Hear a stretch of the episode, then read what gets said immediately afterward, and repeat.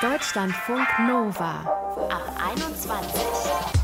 Heute mit Charlene Rogal. Regenbogenfarben. Wer darauf achtet, der wird feststellen, die sind gerade im Juni sehr präsent. Klein auf irgendeinem Button oder irgendeiner Socke, so ein Streifen oder halt dick, fett, als Banner aus dem Fenster, als Fahne im Schrebergarten habe ich auch schon gesehen. Auch auf Social Media sieht man's. Einige wollen so Solidarität zeigen für queere Menschen und Positionen beziehen in der Debatte um die UEFA und ihr Verbot, das Münchner Stadion in Regenbogenfarben zu beleuchten. Profilbild ändern, schön und gut, aber wie sieht echte Solidarität aus? Darum geht es hier heute in der Ab 21.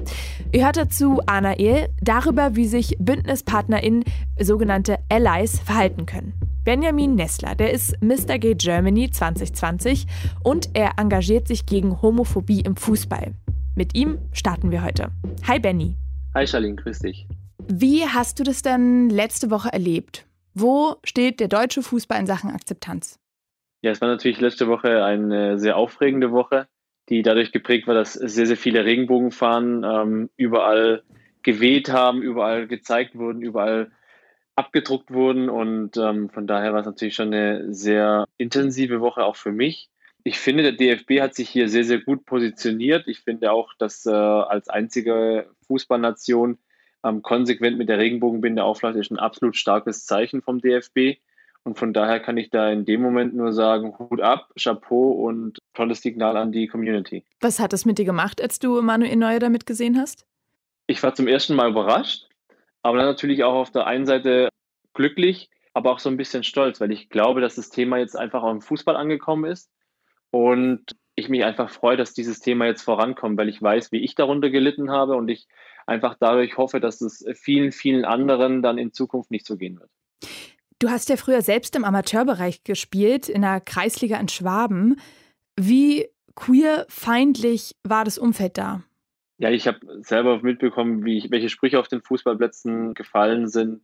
Du hast schon gesagt, ich habe im Amateurbereich gespielt, niederklassig gespielt, also ich weiß, wie es in den sogenannten Dorfvereinen dann auch oder auf den Sportplätzen bei den Dorfvereinen abgeht.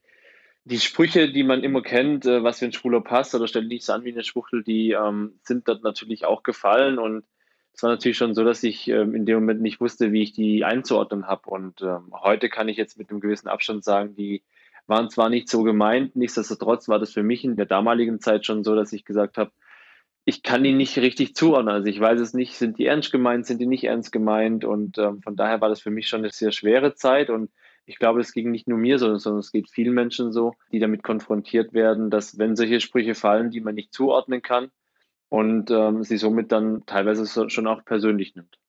Du warst ja damals auch noch nicht geoutet, dann stelle ich mir das auch äh, sehr schwierig vor, sich dann in irgendeiner Form wohlzufühlen in so einem Umfeld dann, wenn so eine Sprüche kommen. Was hätte dir dann geholfen, dich anders zu fühlen? Was hättest du dir da gewünscht? Ja, das ist natürlich ein Grund, warum ich gesagt habe, jetzt bei Mr. Gay Germany möchte ich einfach dieses Thema mit aufgreifen und äh, habe die Kampagne Doppelpass gegründet, weil ich einfach der Meinung bin, dass auf den Sportplätzen diese Sprüche nicht hingehören. Zum einen, aber zum anderen natürlich auch, dass es AnsprechpartnerInnen gibt, die sich diesem Thema annehmen und an die man sich wenden kann. Das war natürlich auch das, was ich mir damals gewünscht hätte, jemanden zu haben, an den ich mich hätte wenden können, innerhalb des Vereins, innerhalb des Verbandes. Eine Person, eine Vertrauensperson, mit der ich einfach über meine Ängste, meine Probleme, aber auch einfach vielleicht auch meine Wünsche und Ziele sprechen könnte, die mir dabei helfen kann, ähm, mit diesem Thema Coming Out, mit dem Thema Homosexualität einfach umgehen zu lernen und die vielleicht auch aus Erfahrung spricht, die mir Tipps und Tricks mitgeben kann, wie ich mit diesem Thema einfach leichter umgehen kann. Das wäre das, was ich mir damals gewünscht hätte. Die Kampagne Doppelpass, die läuft seit 2020. Was würdest du sagen, hat sich bisher getan, auch seit deinen Anfängen? Also es hat sich schon ähm, einiges nochmal getan seit dem letzten Jahr. Also in, beim DFB gibt es eine AG Vielfalt, ähm, bei der ich auch mit dabei bin, wo es einfach genau um diese Themen unter anderem auch geht, also AnsprechpartnerInnen für betroffene Personen. Aber da geht es auch um viel, viel mehr. Da geht es auch um das Spielrecht, was passiert mit Personen, die transident sind. Und da glaube ich schon, dass der DFB hier auf einem guten Weg ist. Aber natürlich muss er auch hier ein bisschen ähm, aus meiner Sicht schon ein bisschen auf die, auf die Tube drücken, weil ich glaube, dass die Gesellschaft in einigen Bereichen schon ein bisschen weiter ist Aber ich glaube, dass es jetzt in den letzten Tagen und Wochen schon ein sehr guter Kurs vom DFB war, den hier eingeschlagen hat und auch international ein Statement gesetzt hat mit der Regenbogenbinde und auch mit dem Einsatz für die Community. Und du hast ja auch eine ganz neue Kampagne gestartet für die WM in Katar 2022. Liebe kennt keine Pause. Auch eine Petition ist daran geknüpft. Was ist da das Ziel? Wir haben zu Beginn des Jahres die Liebe kennt keine Pause Kampagne ins Leben gerufen. Und da geht es darum, im Grunde das, was wir jetzt mit Ungarn erleben, wollen wir auch mit äh, Katar machen. Das heißt, wir wollen einfach eine ähm, Sichtbarkeit für die Community erreichen. Wir wollen, dass es nicht nur eine Weltmeisterschaft wird, wo Fußball gespielt wird, sondern wir wollen auch für die Menschenrechte vor Ort kämpfen. Das heißt, wir wollen, dass der DFB dort ein Zeichen setzt, wie jetzt bei der Fußball-Europameisterschaft beispielsweise mit einer Regenbogenbinde und sich für Vielfalt und Diversität einsetzt. Weil in Katar ist es immer noch so, dass Homosexualität mit bis zu fünf Jahren Gefängnis bestraft wird und sogar die Todesstrafe unter Umständen möglich ist bei gleichgeschlechtlicher Liebe. Ja, so krass. Und ähm, das ist natürlich aus unserer Sicht eine Sache, die überhaupt nicht geht, dass eine Fußball-Weltmeisterschaft ähm, eine weltweite Veranstaltung in einem Land stattfindet, wo die Menschenrechte aber nicht so sind, dass auch die Menschen von der ganzen Welt, und zwar alle Menschen der Welt, daran teilnehmen können, ohne Angst haben zu müssen vor ja, von der Strafe. Wie wichtig ist es auch mit Blick auf die gesamte Gesellschaft, wie solidarisch sich der Fußball mit queeren Menschen zeigt? Ich glaube schon, dass es äh, sehr wichtig ist, dass der Fußball hier auch eine Vorreiterrolle einnimmt, weil gerade in Deutschland oder gerade auch in Europa ist der Fußball die Sportart Nummer eins, wo die meisten Menschen zuschauen, wo die meisten Menschen ja den Fokus drauf richten, auch medial natürlich ein sehr großes Interesse daran ist. Von daher ist natürlich das, was der Fußball so ein bisschen vorlebt, auch für viele Menschen immer das, was sie, ja, also viele Menschen leben für den Fußball. Und da, daher glaube ich, dass der Fußball hier eine gewisse sozialpolitische Verantwortung trägt und dieses Thema natürlich äh, nicht totschweigen darf, sondern auch anpacken muss. Und ich glaube, gerade aufgrund dessen, weil die UEFA Nein gesagt hat zur Regenbogen Arena, ist einiges passiert. Und so kurios es sich anhört, ich glaube, es hätte nichts Besseres passieren können in dem Moment, dass die UEFA Nein sagt, weil somit ist die Debatte, gerade auch in den einzelnen Fußballvereinen in Deutschland, das hat man ja auch gesehen in den vielen bunten Stadien in der Bundesrepublik, ist einiges passiert und äh, ich glaube auch, dass wir in der nächsten Saison das eine oder andere definitiv sehen werden, was das Thema Unterstützung der Community angeht. Benjamin Nessler war das für euch. Danke, Benny. Vielen Dank. Ciao.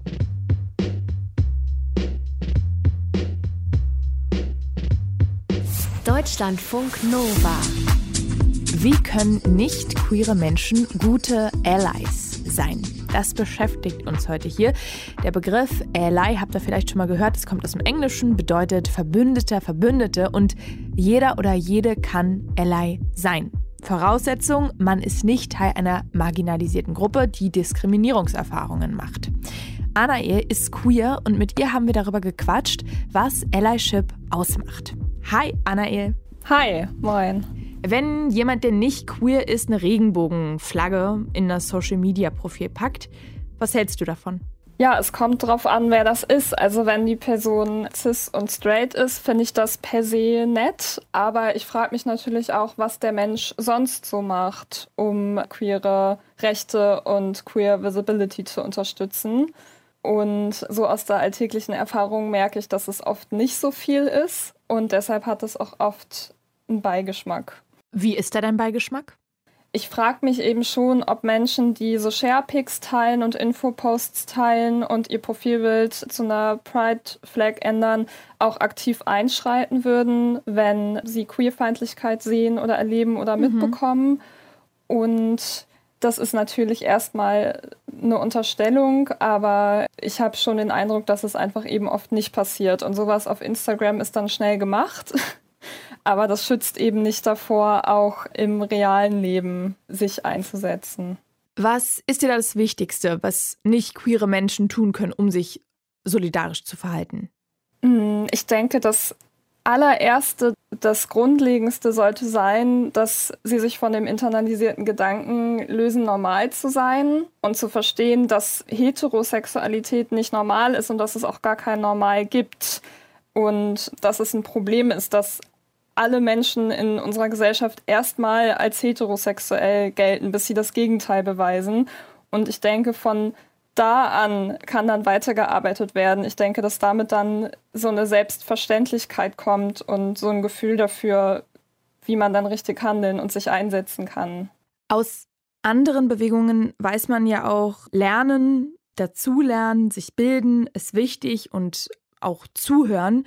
Wie findest du das? Wie stehst du das zu Fragen stellen? Fühlst du dich da offen, weil du bist ja in keiner Position, dass du auf alles antworten musst oder überhaupt antworten musst, wenn du dich nicht danach fühlst? Ich finde Fragen sehr wichtig. Ich finde aber Zuhören noch wichtiger tatsächlich. Und ich habe kein Problem damit, Fragen zu beantworten von meinen Friends oder von Leuten aus dem erweiterten Freundinnenkreis oder Arbeitskolleginnen, wenn ich das Gefühl habe, dass das Informationen sind, die entweder nur mich persönlich betreffen oder die sie sich nicht selbst hätten aneignen können. Weil es gibt so viele tolle queere Menschen, die tolle Bildungsarbeit leisten, die Bücher schreiben, die Kolumnen schreiben, die Workshops geben und das alles bezahlt und das ist auch gut so. Und da kann man sich eben auch informieren. Und was mich anstrengt, sind Fragen, wo ich genau weiß, das hätte man eben mal kurz sich selber aneignen können oder mal kurz nachlesen können. Aber ja, so ganz grundsätzlich sind Fragen wichtig, natürlich. Wie reagierst du in so einer Situation, wenn du eine Frage bekommst, die vielleicht sogar indiskret ist? Oder wo du glaubst, ich bin hier kein Lexikon? Also ich verweise dann wenn ich gut drauf bin, einfach auf Quellen, wo ich weiß, da findet die Person die Informationen. Und ich weiß ja auch, dass es in den allermeisten Fällen nicht böse gemeint ist, sondern die Leute sich nur informieren wollen oder nichts falsch machen wollen. Und das ist dann auch in Ordnung. Wenn es eine sehr unangenehme Frage ist, dann weise ich auch darauf hin und sage, pass mal auf, das kannst du irgendwie nicht fragen und ich möchte darauf nicht antworten und weise auch auf Setting hin, wir sind hier in einer Bar oder wir sind hier auf einer Party und ich muss jetzt hier keine Fragen zu meiner Beziehung beantworten. Wir haben ja vorhin über Solidarität auf Social Media gesprochen. Wie siehst du das denn im echten Leben? Was hältst du davon, wenn Leute, die selbst cis und hetero sind, auf queeren Events mitfeiern, also zum Beispiel auf dem CSD? Ich finde das gut, wenn das nicht das einzige Event ist. Also wenn Cis-Straights gerne auf den Pride gehen, dann sollen sie das bitte gerne machen, solange sie sich nicht im Vordergrund bewegen und ja, vielleicht sogar andere Queers begleiten, können sie gerne mitfeiern, natürlich, aber dann sollen sie sich auch mit der Geschichte des CSD befassen. Ne? Also der Pride geht zurück auf Aufstände vor dem Stonewall Inn 69 und das sollte man eben auch kennen und wissen, was der Pride bedeutet und vielleicht auch mal auf eine Demo gehen, auf der nicht das Feiern im Vordergrund steht, sondern ja, politisch was zu bewegen. Ne? In den letzten Tagen, da waren ja nicht nur viele Regenbogenfahnen zu sehen auf Social Media, sondern es gab auch Posts zum Spiel gegen Ungarn. Mir kam das da manchmal so ein bisschen so vor, als ob in Deutschland eine kleine Doppelmoral mitschwingt, nach dem Motto, Ungarn ist total queerfeindlich, aber wir sind ja so toll. Wie fühlst du ja. das? Fühle ich total. Also ich habe darüber in den letzten Tagen sehr viel gesprochen, auch hier in meiner WG. Wir sind auch alle queer. Ja, es ist schon erstaunlich, wenn PolitikerInnen, die sich sonst überhaupt nicht für Queerrechte äh, interessieren, außer es geht darum, das TSG, also das transsexuellen Gesetz meinetwegen zu halten und ansonsten eigentlich fast eine antiqueere oder gar eine antiqueere Politik machen oder queere Personen mit keinem Wort in ihrem Wahlprogramm erwähnen, dann ja queere Personen mit irgendwelchen Social Media Postings belästigen, in denen sie so tun, als fänden sie es jetzt ganz furchtbar, dass diese Arena da nicht in Regenbogenfarben erstrahlt. Also auch Stichpunkt oder Stichwort besser gesagt Homonationalismus, also so die Abgrenzung der eigenen Nation gegenüber einem Staat, der es vermeintlich schlechter macht. Ne? Dann kann man da mit dem Finger hinzeigen und sagen, dort geht es ja viel homofeindlicher zu als bei uns und dann kann man sich irgendwie gut fühlen und wenn das Ganze dann vorbei ist und der Pride Month vorbei ist, dann interessiert sich wieder niemand für queere Rechte. Was würdest du dir jetzt gerade wünschen? Im Kleinen und vielleicht auch im Großen? Ich möchte, dass sich alle Menschen, die cis sind und die hetero sind, damit beschäftigen, was eine sexuelle Orientierung ist, was eine Geschlechtsidentität ist, was darunter zu verstehen ist und dass Homosexualität und Heterosexualität nicht etwa Gegensätze sind, die sich aufteilen in das Normale, die Norm und das Abweichende, das andere, sondern dass es viele Geschlechtsidentitäten gibt und viele sexuelle Orientierungen. Und im Kleinen wünsche ich mir, dass cis-hetero-Menschen andere Menschen in ihrer Umgebung outcallen. Ja, also es ist für euch nicht gefährlich, abends mit eurem Opa am Abendbrottisch zu diskutieren und dem das zu erklären oder anderen cis-hetero-Menschen in eurer Umgebung Pronomen zu erklären. Damit nehmt ihr queeren Menschen sehr, sehr viel Arbeit und Nerven ab. Und das ist auf jeden Fall etwas, was ihr tun könnt. Und auch da nochmal, ne, so raus aus der Bubble, einfach mal anderen Menschen folgen. Ja, genau, genau. Da einfach mal weiter gucken und auch sich mit der eigenen Sprache zu beschäftigen. Also nicht mehr Menschen zu fragen, hey, hast du eigentlich einen Freund oder eine Freundin, sondern zu fragen, bist du eigentlich verliebt oder datest du gerade? Ja, oder auch ein bisschen sensibel zu sein für möglicherweise belastende Erfahrungen. Also nicht zu fragen, hey, wie war das denn mit deinem Outing? War das irgendwie blöd? Wie finden deine Eltern das denn? Wie findet deine Familie das denn? Oder wie hast du das gemerkt, dass du nicht auf Cis-Männer stehst? Sowas eben. Was wären da bessere Fragen für dich? Im Zweifel vielleicht einfach gar nicht nachfragen. Also sich auch mal zu überlegen, muss ich das gerade wissen, wie das Outing dieser Person war oder wie sie das gemerkt hat? Oder erzählt sie mir das vielleicht irgendwann von selbst, wenn wir befreundet sind? Und sind wir, wenn wir nicht befreundet sind, geht mich das überhaupt was an? Vielen Dank für diese Anstöße, Anae. Sehr gerne. Tschüss. Tschüss. Queer sein. Warum echte Unterstützung jetzt so wichtig ist. Darüber haben wir gesprochen im Pride Month, also im Juni. Seit über 25 Jahren gibt es den schon, diesen Aktionsmonat für die LGBTQ-Plus-Community. Da geht es ja auch darum, sich für Gleichberechtigung und Diversität einzusetzen, sich solidarisch zu zeigen und darüber haben wir heute gequatscht. Doch, wie viele Menschen in Deutschland wissen überhaupt, dass es den Pride Month gibt? Das wollte ein Hamburger Marktforschungsinstitut herausfinden und hat deshalb eine repräsentative Umfrage gestartet. Eure Quizfrage für heute. Wie viele von den 1000 Menschen zwischen 16 und 65, die befragt wurden, hatten noch nie vom Pride Month gehört? A. Um die 10% der Befragten. B. Um die 30% oder C. Um die 60%.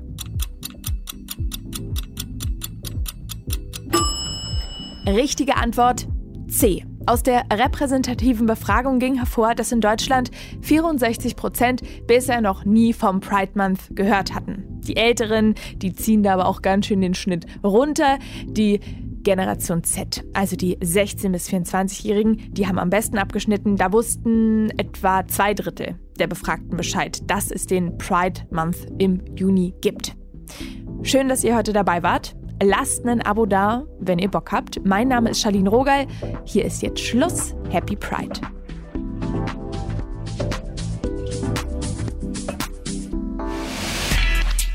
Deutschlandfunk Nova. Ab 21. 21. Montags bis freitags ab 21 Uhr und auf deutschlandfunknova.de.